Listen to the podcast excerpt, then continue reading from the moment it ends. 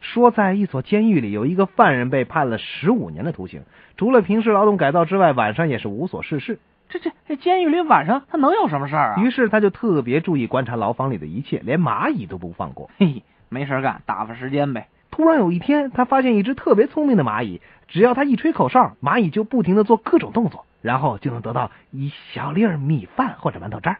哇，那还不赶紧训练训练哎，是啊，由于平时的积极改造，终于获得减刑，提前释放了。啊？重新恢复自由，是不是感觉特别爽呢？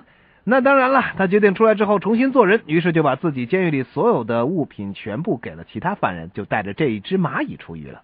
带蚂蚁出来，这能给他挣饭吃啊？嗯那倒不是。有一天，他又带着他培养训练了将近十年的蚂蚁来到一个酒吧，往吧台上一坐，就让服务生上酒。不会又出来惹什么事儿吧？那那那没有没有，他没惹事儿，酒吧服务员倒是惹事儿了。为什么呢？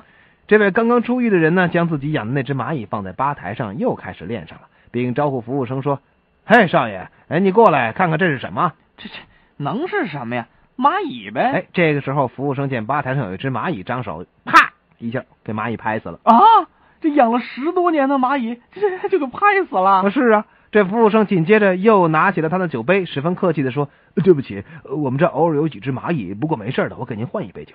呀，